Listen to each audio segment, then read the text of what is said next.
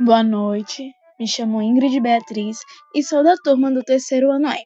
Antes de tudo, eu gostaria de afirmar que cerca de 42% da nossa população não tem acesso a nenhum tipo de conta bancária.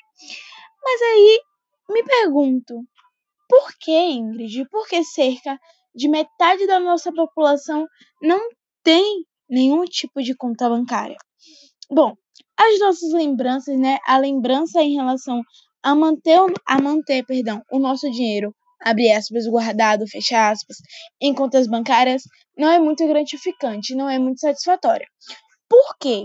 Porque em 1990, quando Collor assumiu a presidência, ele criou planos para tentar diminuir a superinflação que o nosso país estava vivendo.